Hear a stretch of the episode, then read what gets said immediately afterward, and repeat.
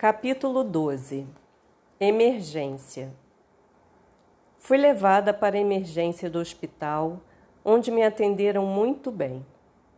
O médico explicou que, provavelmente, eu estava passando por uma crise nervosa.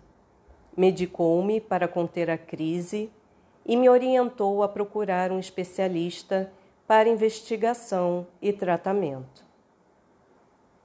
Tive um alívio imediato com os remédios que ele havia me dado, e isso me fez, de forma equivocada, pensar que passaria os próximos dia, dias bem com essa medicação emergencial e com as minhas orações.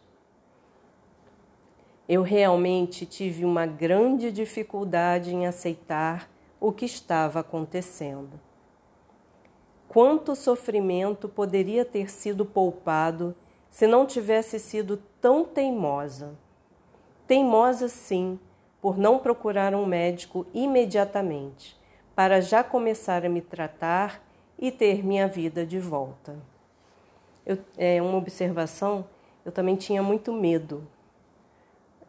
Eu é, medo de enfrentar a realidade do do que estava acontecendo e o que ainda viria pela frente. Continuando. Contudo, como era de se esperar, a medicação passada pelo médico da emergência e as minhas orações não me fizeram ficar boa.